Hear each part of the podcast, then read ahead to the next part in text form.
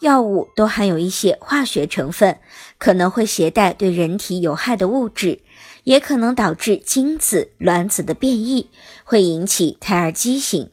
为了能够孕育一个健康的宝宝，在计划怀孕前的六个月甚至是一年的时间里，就应该停止接触任何有害物质或者是有毒物质，例如油漆、农药、放射线等。准备怀孕的准爸妈要避免长期用药，例如抗结核药物、各种抗生素类药物以及激素类药物，也应该谨慎使用。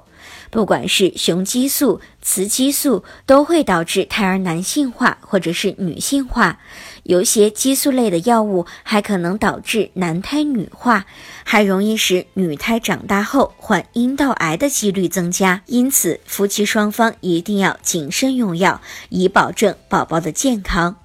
如果您在备孕、怀孕到分娩的过程中遇到任何问题，欢迎通过十月呵护微信公众账号告诉我们，这里会有三甲医院妇产科医生为您解答。十月呵护，期待与您下期见面。